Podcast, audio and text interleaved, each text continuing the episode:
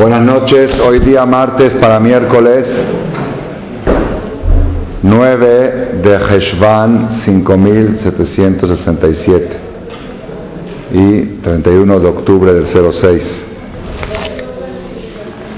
En el Shulchan Aruch, que es el código de leyes judías, en la sección Ora Jaim, Ora Jaim es la sección que trata de la conducta cotidiana del ser humano desde que se despierta hasta que se va a dormir, desde Rosh Hashanah hasta el próximo Rosh Hashanah. Todo el calendario todo la conducta cotidiana de la persona. Hay otras secciones que hablan de, eh, divorcios, de matrimonios, de juicios, pero lo que habla de la conducta cotidiana, de cómo se pone el tzitzit, cómo se pone el tefilín, cómo se hace la netilá, cómo se dicen las verajás, cómo se cumple el Shabbat, cómo se hace el kilush, entonces, se llama, esa sección Ora en el capítulo 492. capítulo 492, Taf Tzadik Bet.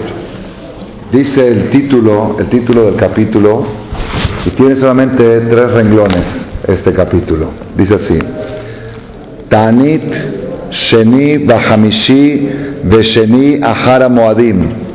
El ayuno del lunes jueves y lunes posterior a las fiestas. Ayuno de lunes, jueves y lunes posterior a las fiestas. Hubo Saif tiene un solo inciso. Yesh Noagim, hay gente que acostumbra, hay, hay quienes acostumbran, si es una costumbre buena, no es obligación. Cuando dice costumbre, quiere decir que no es obligación hay quienes acostumbran leitanot de ayunar, sheni bahamishi de sheni ahara pesach vejen ahar hagasukot, después de la fiesta de Pesach y también después de la fiesta de Sukkot. Lunes, jueves y lunes, tres ayunos. Umantinim acheavor kol se esperan que termine todo el mes de Nisan Betishrei, en el caso de Sukkot, todo el mes de Tishrei, que ya pasó hoy, entró Heshvan. Ve'az mitanim, y entonces ayunan.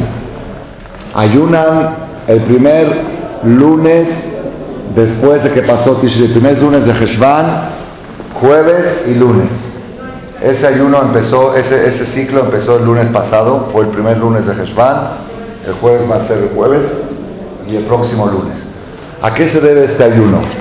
¿Cuál es la razón de este ayuno no obligatorio? Recalco para que no vayan a pensar que tenemos ayunos, hay cuatro solamente obligatorios. Es, de costumbre, el que lo quiera hacer es bueno. Es bueno, pero aparece en el, código de ley, es recomendable. ¿A qué se debe este ayuno?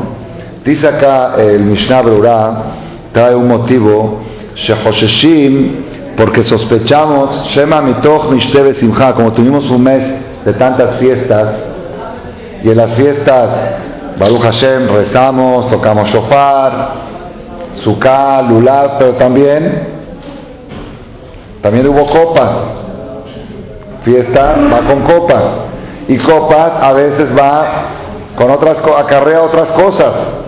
Entonces sospechan que dentro de las fiestas, de las copas que se tomaban en las fiestas, Baul idea verá, cometieron alguna falta que Moshe Matzinu Beiyov, Shevi Korbanot, traen la prueba de Eyob Job, después de cada fiesta familiar, hacía un día de Korbanot, de sacrificios a Dios, para expiar por si en esta fiesta familiar hubo algún exceso de algo.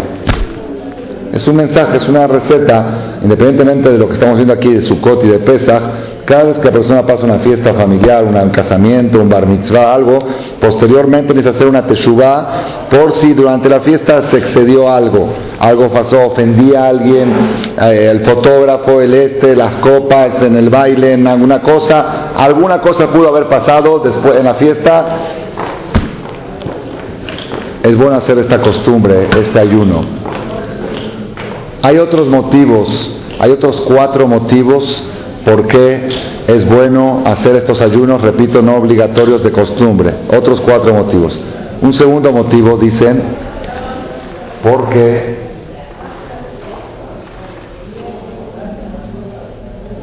en estas fechas, después de Sukkot y después de Pesach, es cuando cambia la estación, cuando cambia de invierno, de verano a otoño. Y en Pesach cambia de invierno a primavera.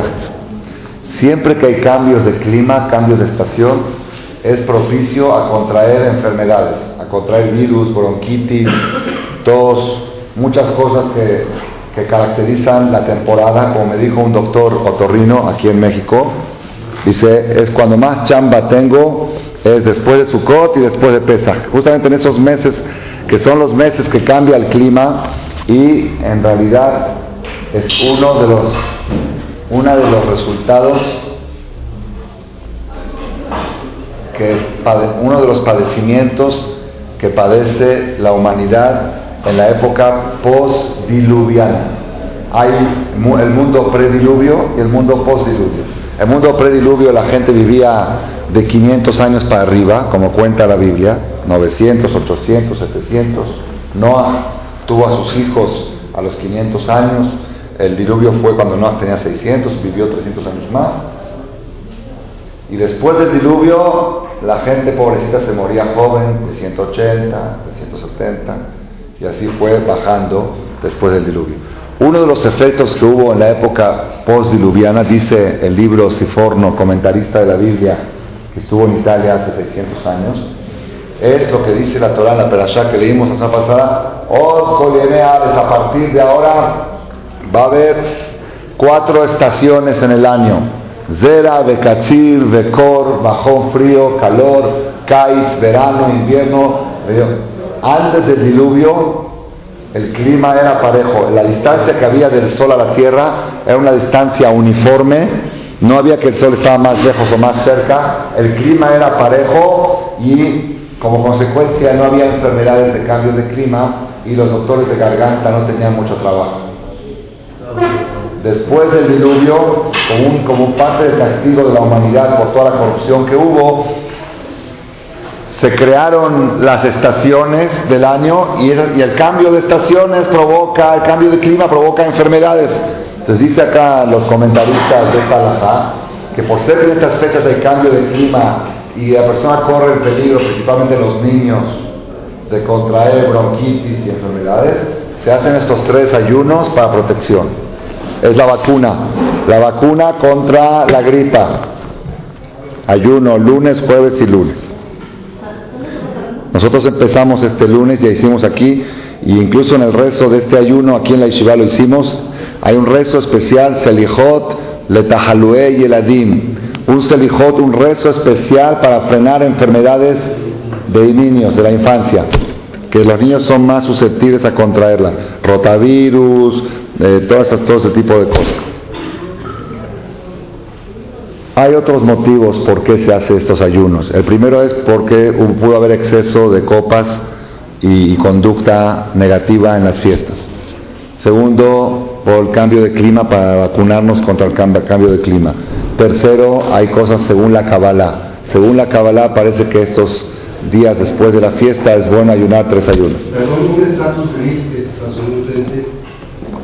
Si tenemos problema, si tenemos problemas con los vecinos, seguramente no está estorbando, pero el vecino se molesta aunque esté en su banqueta.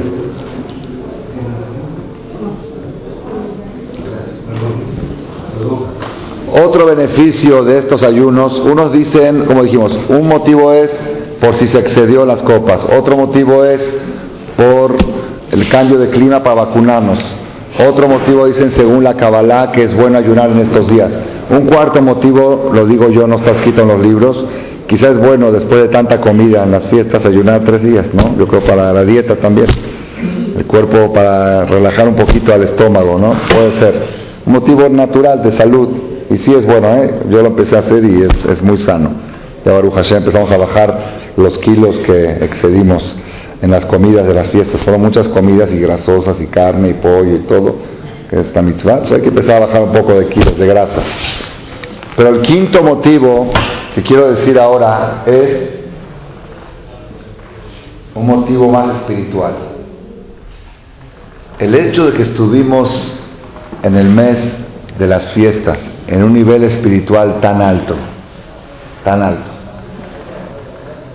Es un nivel espiritual muy alto porque Roshaná, las horas que estuvimos en la sinagoga, el que hace la cuenta, las horas que estuvimos en el mes de Tishrei, en 22 días, la semana pasada mencioné que en el mes de Tishrei, en 30 días sacamos el Sefer 26 veces. 26 veces salió el Sefer, de aquí para allá. Es un porcentaje muy alto. Las horas que estuvimos en el templo, y aún en la casa, la hora de la comida, el ratón, la manzana, la miel, todo, todo, todo está, el azúcar, la hora de la comida estaba acompañado, todo estaba espiritualizado tanto, que estábamos en un nivel espiritual muy alto. Y de repente, volver a la rutina, como si no pasó nada, es delicado. Es más grave una persona que estaba alto y bajó que uno que nunca subió.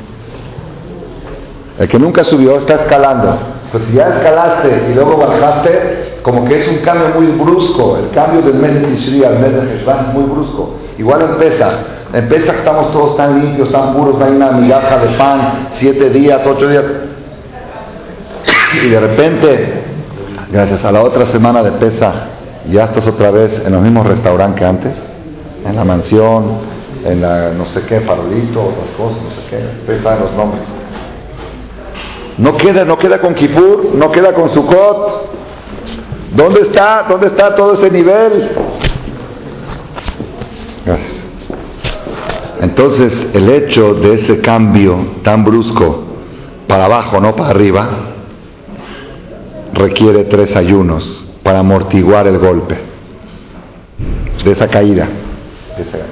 Y en realidad, Mucha gente me ha dicho, yo lo he sentido pero me dio pena de decirlo, pero hay gente que no le dio pena decirlo, gente que viene aquí a rezar en Shabbat. Los últimos 10 días se me han acercado muchas personas por separado, sin, conocerse uno al otro. Siento una angustia, siento una depresión, no sé qué siento, siento algo. No sé explicarlo, no tengo ganas de ir a trabajar, no estoy angustiado, estoy así. No sé cómo explicarlo. Me lo dijo una persona, dije, bueno, vente y platicamos a ver qué es lo que tienes. Luego me lo dijo otra persona, luego me lo dijo otra. Tengo una clase en la noche con dos personas, no están viniendo, ¿por qué no vienes? No, es que no me sentí bien, le preguntó a otro diciendo que está depresivo. Y el otro está depresivo, y el otro... Digo, ¿qué pasa que están depresivos todos? Es que el alma siente ese cambio. ¿Por qué el sábado en la noche, cuando acaba Arbi, cuando acaba Shabbat, ¿qué hacemos? Hacemos Abdalá. Y en Abdalá que hacemos perfume. ¿Por qué el perfume de Abdalá? Es mitzvah de decir Boré mi Samim acabando Shabbat. ¿Por qué? Porque en Shabbat tenemos doble alma. Cada vez que llega Shabbat tenemos doble alma. Y cuando acaba Shabbat, la segunda alma, la alma, el alma adicional se retira, regresa al cielo. Viene el viernes la noche y se retira el sábado la noche. Entonces una persona que estaba con doble energía, y de repente se le quita la mitad de la energía, es como que se desmaya. ¿Qué se le hace a alguien que se desmaya para reanimarlo? Se le da perfume, alcohol, perfume para reanimarlo. El perfume que, por eso es bueno oler el perfume tres veces, Nefesh, Ruach y. Así la noche de Nabdalá. Imagínense si 24 horas de Shabbat necesitamos resurrección, acabando Shabbat para volver a, reanimarnos por la después. Imagínense que estuvimos 23 días seguidos de Shabbat, que fueron desde Roshaná hasta después de Simchat Torah. Toda esa energía que tuvimos y de repente caímos otra vez a la, a la rutina, pues la persona se deprime. Generalmente la mayoría de las personas están deprimidas el sábado en la noche. Y de eso viven los centros nocturnos, de esa depresión. Porque si una persona estaría muy feliz el sábado noche en su casa, muy feliz, rico, así sabroso, rico, sabroso, y viene y dice, vamos a salir. ¿Para qué salir? ¿Para qué salir? Si estoy feliz. ¿Pero a alguien se le puede ocurrir no salir un sábado en la noche? Barminan. Lo aleno. Me quedé en casa este sábado. ¿Y? ¿Por qué? Porque esa noche siente un vacío un vacío, la Neshama y se retiró y siente uno un vacío. Imagínense ese vacío multiplicado por 20 o por 30, el vacío de 23 días de fiestas que se retiraron, no hay Sukkot, no hay Simchat Torah, no hay Rabá, y otra vez volvemos a qué? Pues a lo mismo, dormir, barato. Eso provoca un sentimiento de depresión. esa caída, esa caída tan, tan brusca de Simchat Torah a la vida cotidiana amerita tres ayunos para amortiguarla. Cuando la persona ayuna estos tres ayunos, o si no puede ayunar todo el día, mediodía, y si no puede ayunar mediodía, hace ayuno de palabra, que para las mujeres es más difícil que el de comida. El de comida es fácil porque va con la dieta, el de palabra no va con la dieta. Entonces, todo eso hace que la persona trate un poquito de conectarse al ambiente que tenía uno en las fiestas. El ambiente de rezos, el ambiente de reflexión, el ambiente de Teshuvah. Hay un versículo en el Salmo que lo dijimos varias veces, lo repetimos durante las fiestas de Rosh y Kippur, y lo decimos cada domingo en la mañana en el rezo de Shachrit. Hashem, ¿Quién podrá escalar el monte de Hashem? Escalar una escala, escalar una escala, una escalera espiritual, un monte espiritual está hablando. ¿Quién podrá escalar en el monte de Dios? ¿Quién se podrá mantener en aquel lugar? ¿Qué quiere decir? Escalar la montaña es difícil, no es imposible, es difícil. Pero no es tan difícil como mantenerse en la altura. La persona va escalando la montaña, ve a Hashem, y se esfuerza y escala. Pero yo ahora mantente ahí arriba en esa altura, eso es más difícil. ¿Cuándo escalamos? En el mes de Tishri, en las fiestas. En Roshaná escalamos en los 10 días de Teshuvah, Shabbat Shuvah, Kippur, Sukkot, Simchat Torah. ¿quién podrá escalar? Es difícil escalar, pero podemos escalar. Pero Miyakum, ¿quién se puede mantener en esa altura? Eso es más difícil. Eso es muy difícil. Y el problema es que cuanto más alto escalamos, si no nos mantenemos en la altura, más fuerte es la caída. Y es la que amortiguar. No permitir, te vas a caer, te vas a resbalar un poco, pero que no sea tanto, porque si caes demasiado, el golpe es muy fuerte. Eso es lo que, ese es un, un pensamiento que tenemos que tener en la época después de las fiestas. ¿Quién podrá escalar el monte de Hashem? Ya lo escalamos, cada quien a su nivel. Algunos escalaron 20 metros, otros 30, otros 40, otros 60, otros 70. Pero ahora la pregunta es, ¿quién se puede mantener en ese nivel? Para eso vienen estos tres ayunos, para tratar de recuperar un poco de altura y de fuerza y de energía para mantenernos en el... ¿Quién podrá? Mi, así pregunta el rey David. Mi Hashem con. Contesta el rey David. Él hace la pregunta y él contesta en el mismo salmo. Yo te voy a decir quién es la persona que se puede mantener en la altura. Neki Japayim, la persona que tiene limpias sus manos ¿Qué quiere decir manos limpias? Manos limpias. ¿Qué quiere decir Nekijapai? Que en sus manos no tiene ni un peso robado, ni un peso mal ganado. Eso quiere decir limpieza de Nekijapai. Manos limpias. Esas manos que le van a rezar a Dios, si las abres y no están limpias de, de tomar un dinero de manera indebida, de manera incorrecta, entonces en esas manos no puede pedirle a Dios. Me quija para en primera condición tener las manos limpias. El diluvio, ¿por qué vino el diluvio? Eran muy corruptos, eran idólatras, eran corruptos sexualmente, eran homosexuales, eran zoófilos, como cuenta la Gemara, todo lo, peor. Pero ¿por qué Dios trajo el diluvio? No por todo eso. ¿Por qué lo trajo? Maleares jamás porque se llenó la tierra de jamás. Jamás quiere decir hurto, robo. Ya, ni siquiera lo veía como pecado. Tomar algo ajeno ya no era pecado.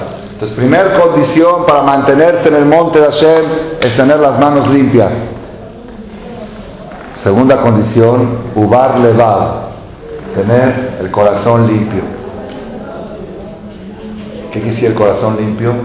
Un corazón donde hay odio, rencor, corajes, no puede durar mucho tiempo en el monte de Hashem. A fuerzas va a caer.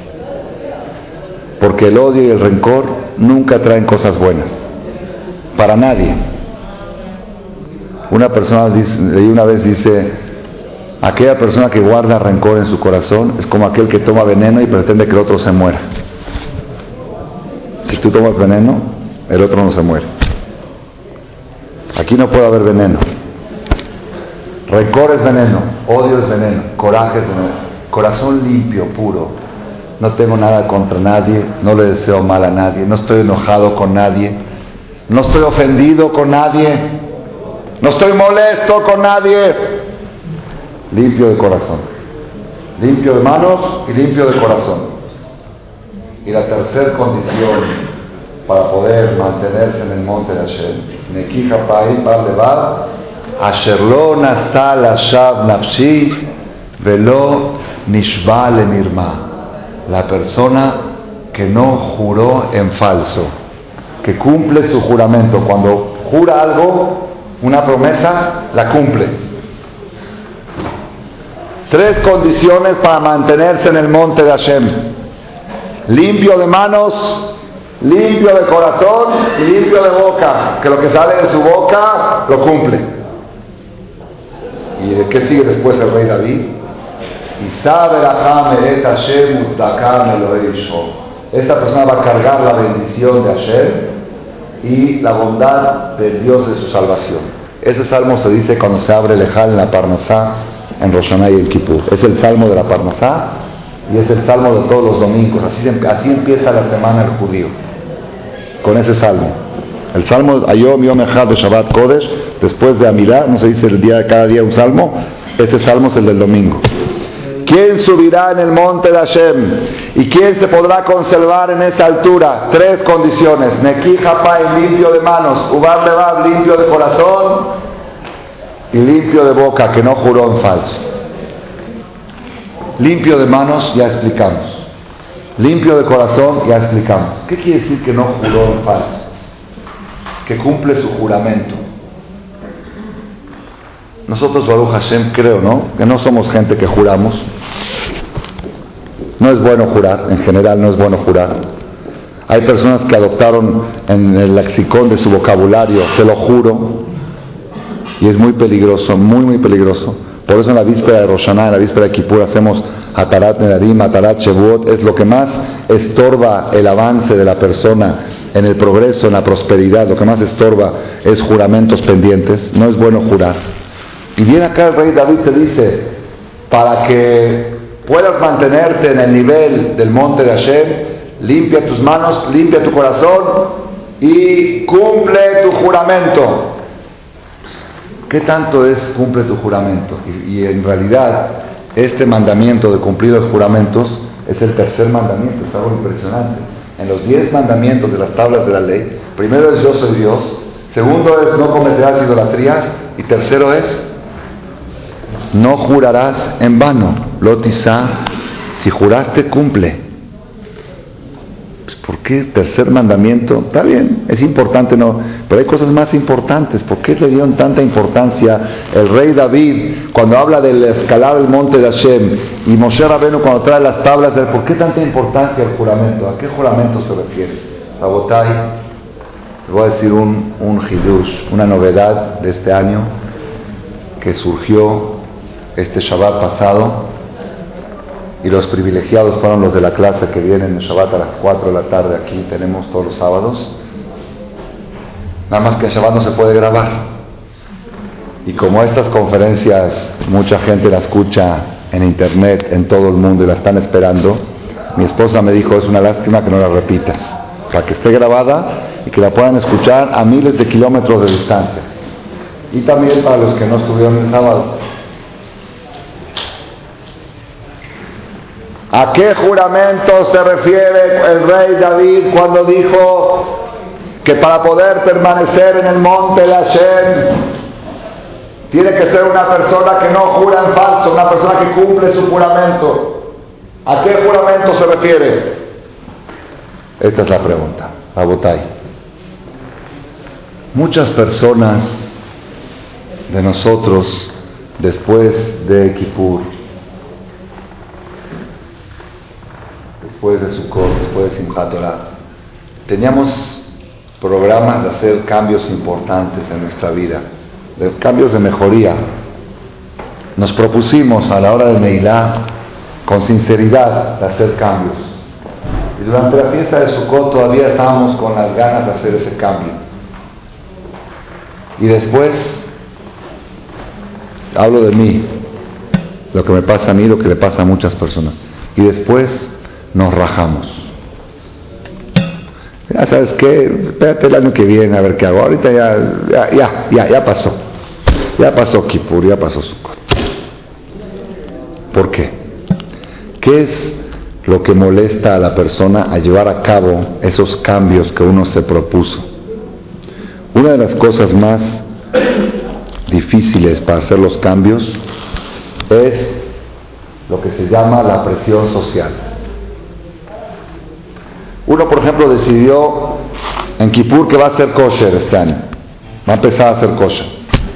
Y al otro día de Simchat a la semana, le llaman las amigas, los amigos, vamos a cenar. ¿A dónde vamos? Híjole, que yo ya me hice kosher. No, ya que kosher, que kosher. Pero no, no me puedo separar de las amigas, vamos todas juntas al no kosher. Pero yo soy kosher. Entonces las amigas están pidiendo sus tacos no kosher. Y ella, su jitomatito, su esto. Ya no seas sangrona, no pasa nada, Dios te va a perdonar. ¿Tú, crees que Dios quiere que sufras? Eso es religión, sufrir, aguantarte el hambre, el sabor que lo tienes aquí. Ya falta a ti te gusta, no te hagas, ya que tanto te haces. Eso se llama presión social. Y así en, todo, en todos los sectores que uno quiere hacer cambios, existe la presión social. Y efectivamente, ¿por qué Dios escogió al patriarca Abraham, que empezamos esta semana a leer su historia? ¿Por qué Hashem escogió a Abraham? Abraham el hebreo. ¿Conocen el cassette? Así se llama el cassette. Abraham el hebreo. ¿Por qué se llamó Abraham el hebreo? No dice Abraham el judío, no dice Abraham el religioso, no dice Abraham el tzadik, Abraham el hebreo. ¿Qué quiere decir la palabra hebreo? ¿Qué quiere decir hebreo en hebreo? ¿Saben qué quiere decir? ¿De dónde viene la palabra hebreo? Hebreo viene de Eber, Ibrí. Eber en lenguaje sagrado significa tras, del otro lado. Me'ever. Si hay un río, digo, del otro lado del río es Me'ever, Eber. Entonces Abraham vino, venía del otro lado del río. Había gente que estaba, alguien ha estado en Roma. En Roma hay una avenida que se llama Trastívere y otra Postívere. ¿Sí conocen Roma? Pues yo conozco Roma. ¿Cómo creen que conozco Roma? Fui a visitar al Vaticano, al Papa. A los 14 años cuando viajé a Israel solito a la Yeshiva, mi vuelo era vía Roma y me perdí el avión porque se atrasó las líneas argentinas en llegar y perdí la conexión, la otra conexión llegaba en Shabbat. Me tuve que quedar fin de semana en Roma sin dinero porque el dinero lo había mandado en un giro bancario. Una historia, una historia que mis hijos la conocen, una historia impresionante cómo llegué a Israel en 72 horas en ayunas, Shabbat pasé solo y buscando ahí un knis y encontré un knis y el knis estaba en medio de todas las iglesias, en medio de todo el, ahí el knis principal es una manzana entera dentro de todo, puras abodazará. Yo veía cruces, cruces, cruces y ahí en medio hay un knis. El, templo de Roma, ¿lo conocen? Sí, lo conoces, Judeca. Y entras al templo ahí en Shabbat y de repente bajan los autobuses turísticos con los fotógrafos, con fotos, los turistas tomando fotos. Es un lugar turístico, Shabbat. Sacando el Sefer y los, los estos tomando las fotos. Es un, museo, un de museo el rabino ahí, el rabino principal, rabino Toaf, lo conocí, Toaf. Entonces, ¿cómo es la avenida? Hay trastíbere y postíbere, ¿verdad no? Lo aprendí, desde ahí, de los 14 años lo aprendí. ¿Qué es trastíbere? Todo Roma está dividida por un río que se llama Tíbere. Y hay una avenida que es trastíbere del lado de este lado y otra que está postíbere, así se llaman las avenidas. Ah, Ever, la palabra Ever en hebreo, Ever quiere decir del otro lado, del otro lado del río. Entonces, como Abraham venía detrás, Tíberes del otro lado, por eso le llamaban Abraham el hebreo. Oye, Ferchis vino de atrás o adelante más, dice el Talmud, ¿no? ¿Por qué Abraham se llamó Abraham el hebreo? ¿Sabes por qué se llamó el hebreo? Para enseñarte por qué Dios escogió a Abraham. ¿Sabes por qué Dios escogió a Abraham? Porque todo el mundo estaba de un lado del río y él estaba del otro lado. Y no se dejó llevar por la presión social. Él se puso del otro lado del río Dijo, todos los que están de ese lado, todos están equivocados. Todos. Oye, ¿tú eres el único que tiene la razón? Pues sí. Sí. Su papá, Abraham, era multimillonario. ¿De qué se hizo rico? Era fabricante de ídolos, fabricante de muñecos. Y cuando Abraham creció un poquito, le quiso enseñar la chamba. Le dijo, te dejo encargado la tienda con los muñecos, este vale 200 dólares, este vale 500, este vale tanto. Viene una viejita de 80 años, la primer clienta. ¿Cuánto vale ese muñeco, chamaco? Le dice 150 dólares. Dice, no, está muy caro, no hay más barato. Dice, sí, hay uno más chaparrito. El muñeco más chaparrito cuesta más barato, ese vale 100 dólares. Ya que se decidió la viejita a comprarlo, le dice, ¿para qué lo quieres? Le pregunta el vendedor al comprador, ¿para qué lo quieres? Dice, ¿cómo para qué lo quiero? Dice, ese es Dios. Uno estoy comprando un Dios. Le dice Abraham, ¿cómo Dios? ¿Qué es Dios? Sí, Dios que creó el cielo, la tierra y que me creó a mí a ti.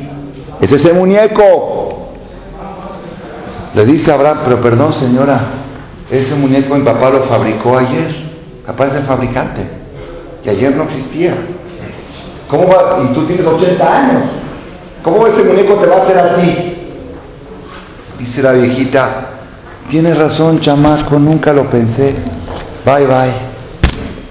Y así cada cliente que venía, Abraham lo convencía que no compre, porque te estoy engañando.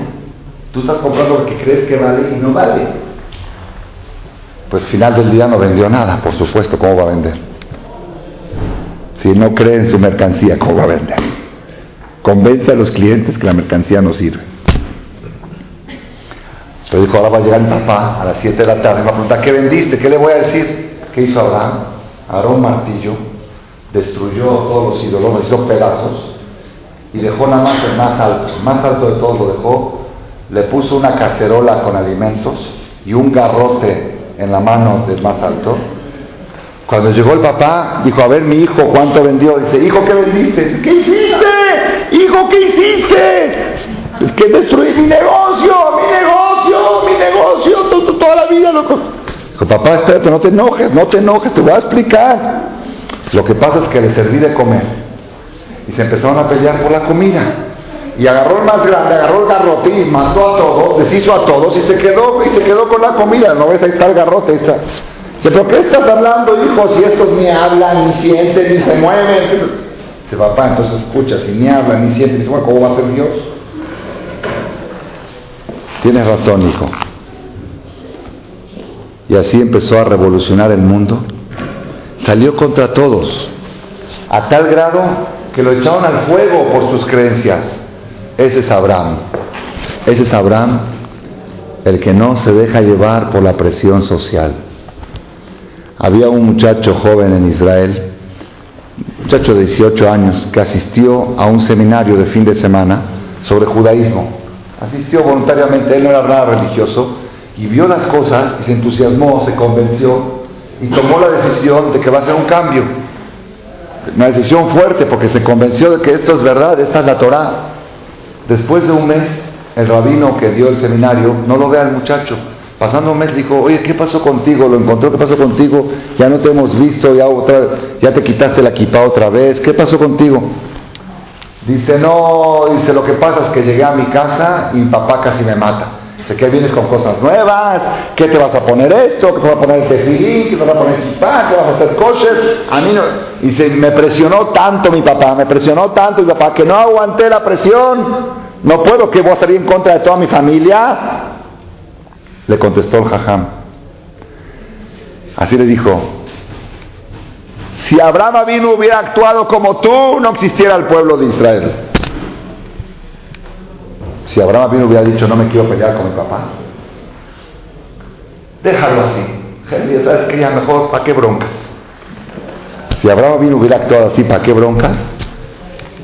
No existiéramos, no estaría, no habría Jajam Shaul Malek, no habría Marcela, no habría el Sefer Torah, no habría Moshe Rabenu, no habría Noah, no habría Jerusalén, no había Betamidash, no hay, si no hay Abraham no hay nada. Un joven que salió en contra de todos, sin dejarse llevar por la presión social, ese trascendió. Hoy en día el 90, 80% de la humanidad vienen de Abraham vino. ¿Sabían ustedes eso? El 80%. Aparte de los judíos, los musulmanes, los católicos, los chinos, los japoneses. Del segundo matrimonio hay un cassette del rabino Male que se llama El tercer matrimonio de Abraham Avino. Está en internet, lo pueden bajar de ahí. Y también está en la oficina, lo pueden adquirir. El tercer matrimonio, Abraham se casó tres veces. Primero con Sara, después con Agar. Cuando murió Sara se volvió a casar con Ketura. Total tuvo 11 hijos. De los últimos cinco hijos que tuvo están los del lejano oriente, todas las brujerías, todos los brujos, todo lo que están ahí, las hechicerías, los astrólogos, todos están bien de descendencia de Abraham Avino. El hombre trascendió. ¿Por qué trascendió? Porque es un hombre que no se dejó llevar por la presión social. Mi maestro, mi maestro, el Rab Eliezer Ben David, decía que Darwin se equivocó cuando dijo que el hombre viene del mono. El hombre no viene del mono, el hombre es mono. ¿Qué hace el mono? Copia. Tú las hacías así. Todo el tiempo estamos copiando lo que hacen los... ¿Por qué te pones corbata? Porque todo se pone. ¿Por qué te pones algo? Todo, lo que haces porque el otro lo hace. Eso es chango. El ser humano dice, no, ¿por qué me voy a poner esto? ¿Quién dijo? ¿Cuál es la forma correcta de vestirse? La que dice Victoria Beca. ¿Por qué? Porque una Boam decidió que así hay que vestirse. Esa es la forma de vestirse. Eso es, eso es mono, eso es chango. La persona que se deja llevar por la presión social está en un problema muy grande. ¿Por qué está en un problema muy grande? Porque sin darse cuenta termina siendo ridículos. Ridículos. Hicieron un, experimento en Israel pusieron 20 estudiantes universitarios en una sala. Había un pizarrón. En el pizarrón había 10 líneas. Una larga, una más corta, una más corta. La pregunta que le preguntaban los 20, ¿cuál es más larga, la de arriba o la de abajo? La de abajo estaba así de corte, la de arriba estaba larga. ¿Cuál es más larga? Pues dijeron la de arriba. ¿Está bien? Pasur. Después metieron otros 20 jóvenes universitarios que ya estaban programados, que 19 de ellos tienen que decir que la de abajo es la más larga. ¿Cuál es la más larga, la de arriba o la de abajo? La de abajo es la más larga. ¿Cuál es la más larga? La de abajo. ¿Cuál es la más larga? La de abajo. ¿Cuál es la más larga? 19 de ellos estaban programados ya de antes que tienen que decir que. El número 20 no estaba programado. Cuando llegaron con el número 20, ¿cuál es la más larga? ¿La de arriba o la de abajo? Dijo, pues la de abajo. ¿Pero por qué si a ti no te contrataron para que digas que es la de abajo? Es la presión social. Pues si, si todos dicen que la de abajo, pues debe ser que es cierto. Pero no estás viendo que está más corta la de abajo. Y todos están equivocados, y se equivocaron todos. Una vez llegó un, un este, una persona de Argelia. Argelia fue una colonia francesa en los tiempos de Charles de Gaulle. Charles de Gaulle era presidente de Francia y Argelia era colonia francesa. Hasta hace poco, ¿no? ¿O todavía sigue siendo colonia francesa? Ya no. Ya no, ¿verdad? Estaba dominada por los franceses. Entonces, Charles de Gaulle tenía ahí sus, representantes que manejaban. Un día llegó un señor de Argelia, un político de Argelia, llegó a, París y fue a visitar a Charles de Gaulle, representante. Le dijo, Oiga, señor presidente, así con diplomacia, dijo, señor presidente, dice, mis amigos en Argelia, mis amigos en Argelia no están muy de acuerdo con su política que maneja ya usted. ¿Qué opina usted de esto? Mis amigos en Argelia no están muy de acuerdo con su política. ¿Qué opina usted de esto? Pues yo creo que tiene que cambiar de amigos. Así le dijo. amigos. ¿Ah? Sí, presión social, esa es la presión social. Si hay presión social, si todos están equivocados, pues cámbiate de sociedad. Y si todas las sociedades están equivocadas, crea una nueva. Ese es Abraham vino. Todos están equivocados, todos, mi papá, mi abuelo, mi hermano, mi tío, mi primo, mi presidente, el rey, el vice, todos equivocados. ¿Y, qué, ¿Y quién? Yo tengo la razón. ¿Y qué? Voy a crear una sociedad nueva y la creo. Abraham Avil. Por supuesto lo hizo con, criterio, no por, por ambición. La persona que se deja llevar por la presión social termina siendo ridículos. Termina diciendo que la línea corta es la más larga. Hay una historia en el Talmud, pudo haber sido real o puede ser un ejemplo, pero en la realidad de la vida que vivimos hoy, yo creo que es muy real, muy real. Dicen que un papá iba con su hijo de viaje en el camino, en los tiempos que se usaba el burro, y tenían un solo burro, un solo burro para montar. El burro era el medio de locomoción, con eso se trasladaba la gente cuando no existían los carros. Tenían un solo burro para los dos. Entonces dijo el papá, ¿qué hago? ¿Me subo yo al burro o, pongo al niño en el burro? Entonces dijo el papá, yo creo que voy a poner a mi hijo, porque mi hijo está chico todavía, un chavo, un chamaco de 12 años. Entonces el chamaco con el burro y el papá caminando. El papá iba así con el burro y el niño estaba arriba. Cuando llegaron a la primera ciudad, al primer pueblito, la gente salió a recibirlos Dicen, qué vergüenza, ¿cómo, dónde está el respeto a los padres? ¿Cómo es posible que este hijo es tan insolente y deja al papá caminando y él montado en el burro? El papá tiene que ir en el burro y el niño caminando, el papá tiene 50 años, el niño es un chavo, tiene toda... Bueno, la gente de presión social. Dijo el papá, bueno, la tienen razón, tienen razón. Hijo, bájate, yo me subo. Se sube el papá al burro y el chico abajo. El chico va llevando así la rienda y el papá arriba. Llegan al próximo pueblito y sale la gente a recibirlo y dice, qué papá desconsiderado. No hay una regla que dice los niños van primero, los niños y las mujeres van primero. Son las, somos un grupo débil. Papá es un señor mayor, puede caminar. Niño, ¿cómo hacen sufrir al niño que camine tantos kilómetros? El papá tendría que caminar y el niño montado en el burro. Entonces viene papá y dice, ¿ahora qué hago? Si mi hijo arriba y yo abajo me critican. Si yo arriba y mi hijo abajo me critican, pues, pues ¿sabes qué? Vamos a subirnos los dos, para que ya no nos critique la gente, para que no nos critiquen, nos subimos los dos. Se subió el papá y el niño al burro. Llegan al tercer pueblo, salen a recibirlos. ¡Qué gente desconsiderada! Jazito, burro, pobre burro, mira cómo lo hacen sufrir, cómo lo sobrecargan, esa Arbalejaín, sociedad protectora del animal. Entonces papá dice, ¿qué hago? Mi hijo arriba y yo abajo me critican. Yo arriba, mi hijo abajo me critican. Los dos arriba me critican. Pues ¿sabes qué? Pues los dos abajo. Pues ni modo. Los dos abajo y los dos iban llevando al burro. Llegaron al cuarto pueblito, salieron todos cargándose la risa. Mira qué idiotas. Tienen un burro y no lo usan. Pues ¿para qué lo tienen? ¿Para qué lo llevan? Si no lo montas, ¿para qué lo tienes? Imagínate uno tiene una bicicleta y la vas llevando así. ¿Para qué llevas la bicicleta? Súbete todo el mundo se lo criticó. Dice papá, dice, ¿ahora qué hago?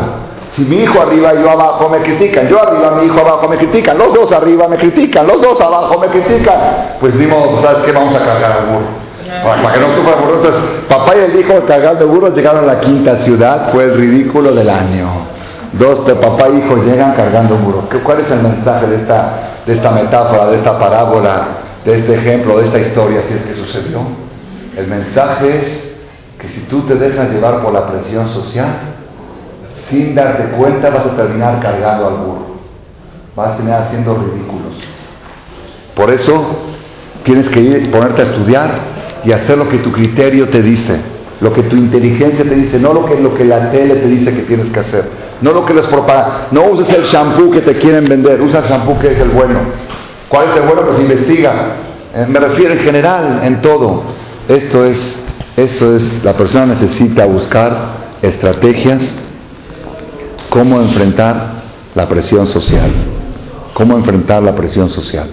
Por eso nos cuesta trabajo continuar con la labor de Yom Kippur, de Sukkot y de Simchat porque en esas, en esas fechas la gente como que medio nos comprende nuestros cambios, pero cuando volvemos a la vida normal dicen ya, ya, sabes que ya pasó Kippur, ya qué quieres ahora, otra vez falda, otra vez peluca, otra vez kosher, ya pasó, ya pasaron las fiestas, ¿qué quieres?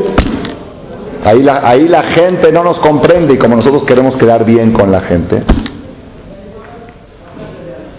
entonces tenemos que buscar estrategias cómo enfrentar la presión social. ¿Cuál es la estrategia? ¿Cuál es la estrategia?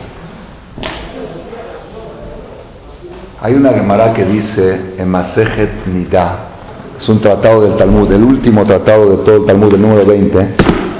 El número 20 es el último, el último tomo del Talmud, que es la Torah oral escrita por Moshe Rabenu hace dos mil años, más dos mil años. Dice el Talmud que la persona antes de nacer, antes de que el alma baje al mundo, hay un debate que el alma no quiere venir, ¿para qué voy a ir a sufrir? Ahí estoy bien, Dios la obliga. Antes de bajar, pasa por el trono celestial, por el trono de Hashem. Y Dios la hace jurar, hace jurar al alma. ¿Qué juramento le hace? Mashvino todas hacen jurar a la persona antes de nacer en el cielo, antes de ir a la sala de parto. Cada día cuando llegue el día de vuestro cumpleaños, Acuérdense, acuérdense de esta conferencia. Exactamente, acuérdense de esta conferencia, exactamente hace tantos años, en este día, antes de que bajes a la sala de parto, por el vientre de tu mamá antes de que salgas, hicieron jurar al alma en el trono celestial. ¿Qué juramento? Jura tehi tzadik de al tehi rasha. Jura que vas a ser una persona buena una persona tzadik, y que no vas a ser una persona rasha. Dos juramentos. Primero que vas a ser tzadik y tercero que no vas a ser rasha. Y tercer juramento es el más difícil de todos.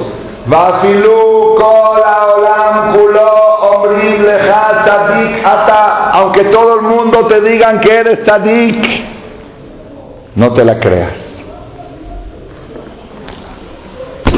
Tercer juramento. ¿Tienes que ser sadik? Que Dios diga que eres sadik, no que la gente diga que eres bueno. No te la creas. Es que yo, yo soy sadik, mi mamá siempre me decía, mi sadiquito, ven sadik. No, no, no, no. Sadik no es ni tu mami, ni tu papi, ni tus amigos. Sadik es sadik en los ojos de Hashem. Ese sadik tienes que ser.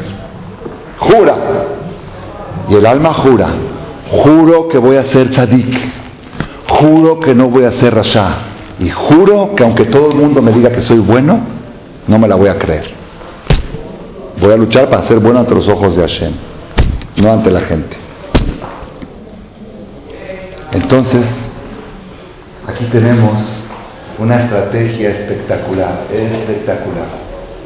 Porque había una vez una persona que estaba en un lugar le ofrecieron comer una comida que no era 100% kosher, había duda si era kosher.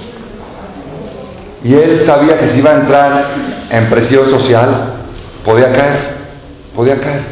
Come, come, no, no, come, come. Se le ocurrió una trampa, una estrategia.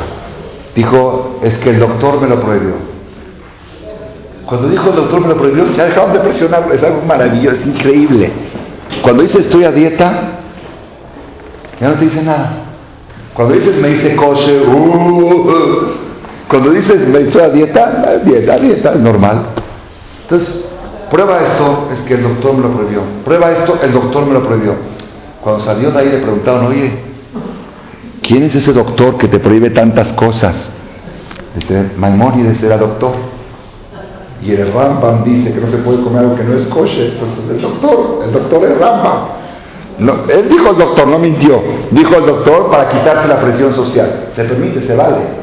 Se vale buscar estrategias para no enfrentarse directamente a la presión social. No decir, yo estoy bien, usted está mal, no. ¿Sabes qué es doctor? ¿Cuál doctor? Maimónides. Es muy buena esa estrategia. Ahora hay una estrategia nueva. Esta la inventé yo. La otra la escuché, pero esta la inventé. Si, por ejemplo, una persona hizo una promesa, alguien, por ejemplo, prometió este jueves, por ejemplo, ayunar, porque escuchó la clase y le gustó la idea, por ejemplo, no es obligatorio, pero hizo un juramento, una promesa que va a ayunar. Y viene alguien el jueves y te dice, vamos a comer, vamos al gaucho, coche todo. ¿Qué le dices? Perdón, hoy no puedo. Vamos, hoy no puedo. Si te presiona mucho, dices, perdón, es que hice una promesa y no puedo fallar mi juramento. Es una promesa. ¿Qué te dice tu amigo? Ah, bueno, si es una promesa, es una promesa. La gente entiende que si hiciste un juramento, tienes que cumplirlo. La gente te presiona normal. Cuando le dices el doctor o una promesa, la gente entiende. Cada vez que tengas un problema de presión social para cometer una falta ante los ojos de Dios, di perdón, hoy no puedo porque hice un juramento. Es una promesa. Ustedes saben que hoy día martes hicieron una promesa en México muchísimas personas para refugiar de, de mi suegra, la señora Hayay Bombat Margarita. Hubo una cadena de mejorar en algo de Tzniut por un día. Si por un día es una promesa de un día para refugiar Shelema de alguien. Existe ese concepto. Y una señora dijo, ¿qué tengo que hacer? Algo. Dice, ¿qué puede ser algo? Dice, no sé, si usas pantalones, hoy usa falda. Hoy, nada más hoy. ¿Por qué? Para refugiar. Pero es una promesa, es una promesa. La gente dice, bueno, es una promesa, es una promesa. La gente entiende que un juramento se debe de cumplir. Cada vez que tienes presión social, te puedes liberar o con el doctor, que es Maimónides, si te funciona. Y si no hay doctor, por ejemplo, te invitan a Acapulco, a una playa mixta, donde reina el reinado del Satán, donde el diablo tiene ahí su potencia, ahí están sus armas nucleares. Te invitan, Tú no puedes decir, el doctor, no puedes decir, el doctor me prohibió ir a Acapulco porque no existe un doctor que lo prohíba. O sea, ahí ya todos van a dar cuenta que estás mintiendo. Una comida puede ser que el doctor te lo prohíba. Un este, pero estar en la playa, tomar sol, fin de semana, ¿qué doctor te lo va a prohibir? Es que hizo un juramento de no ir a las playas por unos días. Dice, ah, bueno, si es un juramento, es un juramento. De modo, es un juramento. ¿Cuándo juraste? ¿Tú juras? No. ¿Cuándo juraste? El día de mi cumpleaños, el día de mi nacimiento, antes de nacer, yo le juré a Dios que voy a ser tzadik y no creo que en esa playa mixta pueda ser yo tzadik. Y como yo juré que voy a ser tzadik, por eso no voy. pero tú no tienes que dar las explicaciones. Tú dices un juramento. Es que hice un juramento. La persona tiene que buscar estrategias. Y sí, sí, sí, sí funciona. Nuestra alma nuestra alma sabe que tenemos ese juramento pendiente y cada vez que llega nuestro cumpleaños se recuerda de ese juramento. Y nos exige cumplirlo. Hay personas que después de su cumpleaños se deprimen y tienen razón. Tienen razón en deprimirse. El día del cumpleaños por eso le hacen fiesta para que no se deprima tanto. ¿Por qué? ¿Sí? ¿Por qué se deprimen? Hay varias explicaciones. Una de las explicaciones es porque es el día del juramento. Cumpleaños es el día del juramento. ¿Qué juraste? juraste ser tzadik, ¿lo estás cumpliendo? Si este año eres más tzadik que el año pasado, vas bien. Si eres menos, vas mal. No, pues mis amigos dicen que voy bien, aunque todo el mundo te diga que eres bueno, no les creas. No trates de ser bueno ante la gente, trata de ser bueno ante Dios, ser tzadik ante Borolam. Esto yo creo que es el mensaje que tengo para proponerles después de las fiestas entre la perashá del diluvio de la semana pasada y la perashá del Abraham vino de la próxima semana. Si queremos ser como Abraham vino, si queremos conservarnos en la altura, si queremos conservarnos en la altura, tres cosas. Limpia las manos, no como el diluvio que eran rateros. Limpia el corazón que no haya odios y rencores. Y cumple tu, promesa. La promesa que prometiste eso dice el rey David. ¿Quién es el que se va a mantener ahí arriba el que tiene esas tres cosas? Manos limpias, corazón limpio y tiene palabra. Es una persona de palabra. ¿Qué palabra? La palabra que prometió el día de su cumpleaños. ¿Cuál cumpleaños? Cuando el año cero. Cuando cumplió cero años, el día, el día de su nacimiento, la fecha de su nacimiento, un minuto antes de salir del vientre de su mamá, le juró a Dios que va a ser tzadik, cumple tu palabra. Si nosotros vamos con esta idea y buscamos estrategias para evitar la presión social, a Kadosh Baruj nos va a ayudar como lo ayudó Abraham Avinu y finalmente vamos a triunfar y a trascender. Amén, queridas.